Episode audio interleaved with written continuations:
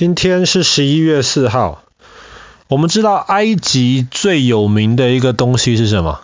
金字塔。没错，是金字塔。但是，呃，主要是金字塔。当然，人面狮身也很有名。但是，爸爸从来没有讲过金字塔的故事，有两个原因。第一个原因，因为没有人知道金字塔是哪一年几月几号盖好的，对，所以爸爸没有办法讲，在这个系列没有办法讲。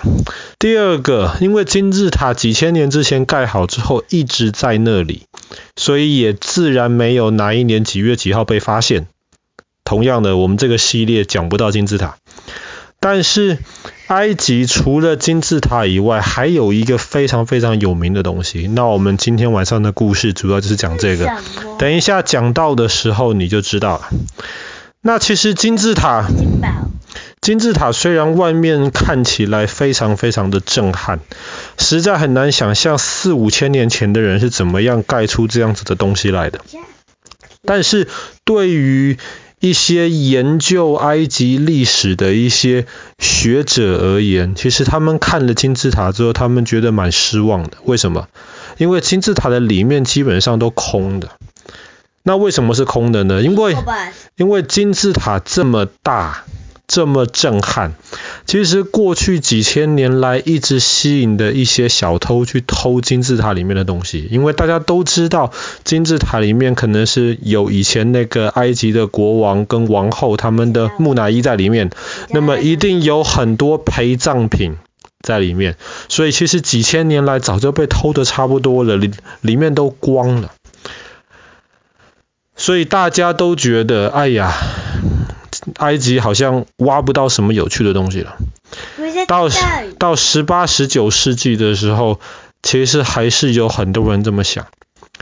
那那个时候有一个英国人，他叫做 Howard Carter，哈沃德卡特。没错，没错，你猜到了，他叫做哈沃德卡特。那么他其实对埃及的历史、对考古非常非常感兴趣。所以后来他就到埃及去参观，然后参加当地的一些考古队。可是当他进到埃及开罗的博物馆之后，他看到里面大概挖出来三十多具的木乃伊。他那个时候看一看三十多具木乃伊，再看一看埃及的历史，他就发现绝对不可能只有这么少的木乃伊被挖出来，一定还有很多不知道在哪里。那金字塔里面都空了嘛，所以他就决定了，他就转移目标，到以前埃及有一阵子的首都不是在开罗，而是在提比斯，对，Thebes，或是我们今天今天那个地方叫做卢克索。所以他就决定，嗯，找到人来支持他，他就决定到卢克索的外面去。挖，那卢克索的外面其实有一块地方，大家都知道叫做帝王谷 （Valley of the Kings）。那金字塔是大概四五千年之前古埃及王国的时候盖的，可是盖盖盖金字塔要花非常非常多钱，非常非常多资源。结果到新埃及王国的时候，他们就决定了不盖金字塔。那么这些法老王死掉之后，他们的木乃伊都放在帝王谷里面。可是帝王谷跟金字塔不一样，因为金字塔很高很大，目标很明显。帝王谷基本上都是在石头里面挖的这些陵墓，所以当哈沃德卡特到了帝王谷之后，当地的人也告诉他，这边都挖的差不多了，没有什么好挖的，你在这边是浪费时间。但是卡特不相信，他就觉得埃及有几千年的历史，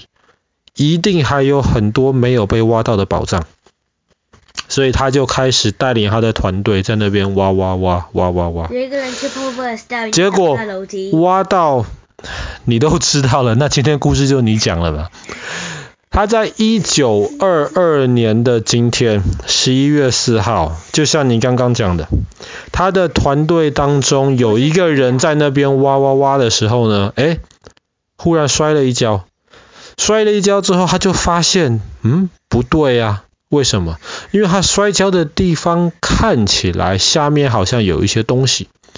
他们就把那个那一层泥土还是沙子挖开了之后，其他人都觉得这没什么，但是卡特先生他一看呢，他就觉得，哎，这大概两公尺的这个图案，看起来好像是一个阶梯。所以接下来几个礼拜的时间，他就在那边非常小心的把上面的沙土给挖开，挖挖挖挖挖。当他挖到第十二节楼梯的时候，他是十一月四号，一九二二年的今天开始挖，挖到十一月底的时候，他就挖到了一个门，而且那个门门上面。那个门当然是关起来锁起来的嘛，然后那个门上面有一个印子，他一看他就知道是一个国王，是一个法老王的一个印，他就知道这个里面一定是个法老王的坟墓，所以他们后来好几个月的时间想办法要把那个木门给打开，总算打开了，进去之后他跟他的团队都吓呆了，他们挖了四个房间。而且每个房间里面都装满了宝贝。很明显，在那个时候，大家觉得这是一个极少见、没有被小偷或是强盗进来的这个坟墓。他们看到了里面有好几百件三千五百多年之前留到现在的一些宝物。可是当他们继续挖的时候，挖到一九二三年的二月多，他们总算把这个坟墓的主要的房间挖开了。一打开来，每个人都吓了一大跳。妈咪，不是，他们看到的是重一百三十四公斤的一个黄金做的棺材。一百三十四公斤的黄金，而且在那个时候看到，大家没有人想到，现在里面还会有有这么多黄金，而且亮晶晶的棺材。然后把那个棺材里面打开来看，他们就看到一个木乃伊，可是那个木乃伊上面戴着一个面具，那个面具非常非常漂亮，黄金的面具。然后那个面具上面的那些眼睛、鼻子、嘴戴的那些装饰品的那些细节，甚至颜色都完全的保存下来。这个就是非常有名的黄金面具。那个木乃伊后来他们就透过那个黄金棺材上面以及一些陪葬品的一些资料，他们总算知道这个就是图坦卡门的这个法老。然后这个黄金面具就是我们今天知道图坦卡门的面具。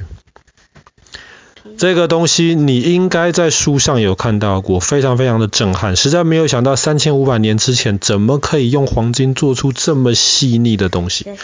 那当然，你们今天如果我呃我们要去看的的话，那么这个黄金面具在不在英国？这个黄金面具在埃及开罗博物馆早就还回去了。然后图坦卡门的这个木乃伊基本上就还放在帝王谷当时挖出来的那个他的那坟墓里面，所以你可以走进去去参观去展览，那也是帝王谷里面非常少有开放让别人可以参观的那个陵墓，里面发现了非常非常多宝藏，可是后来的一些考古学家在研究就发现，其实图坦卡门的陵墓。已经被进去过，而且被进去过至少两次，只是因为这两次正好都没有把那个主要的墓室找到，而且那两次进去之后，因为前四个房间里面太多金银财宝了，小偷带不走，所以还留了非常非常多在里面。那既然挖出来了图坦卡门的那个陵墓啦，那么后来的历史学家就在研究图坦卡门到底是谁？其实图坦卡门对，他其实是一个年轻人，他在很年轻的时候其实就过世，他大概当了十年的埃及法老而已。其实他在埃及历史上的地位没有那么重要，因为他毕竟当法老的时间很短。那其实十年也没有说很短了，因为毕竟他那时候还年轻呢。所以跟那个拉美西斯二世 Ramesses the Second，或者是跟其他一些可能更重要的法老比了的话，他似乎在历史上面没有那么重要，只是因为在他的坟墓里面的这些发现实在是太重要、太漂亮，目前为止还没有发现过比他的那个黄金面具更精美的这些古代留下来的的东西。所以导致后来人对他的研究其实非常非常的多。那其实历史学家就在猜想说，图坦卡门的那个时候，埃及其实是拜非常非常多神的，有太阳有太阳神啊，月亮有月亮神啊，什么动物都有动物的神。可是图坦卡门的爸爸，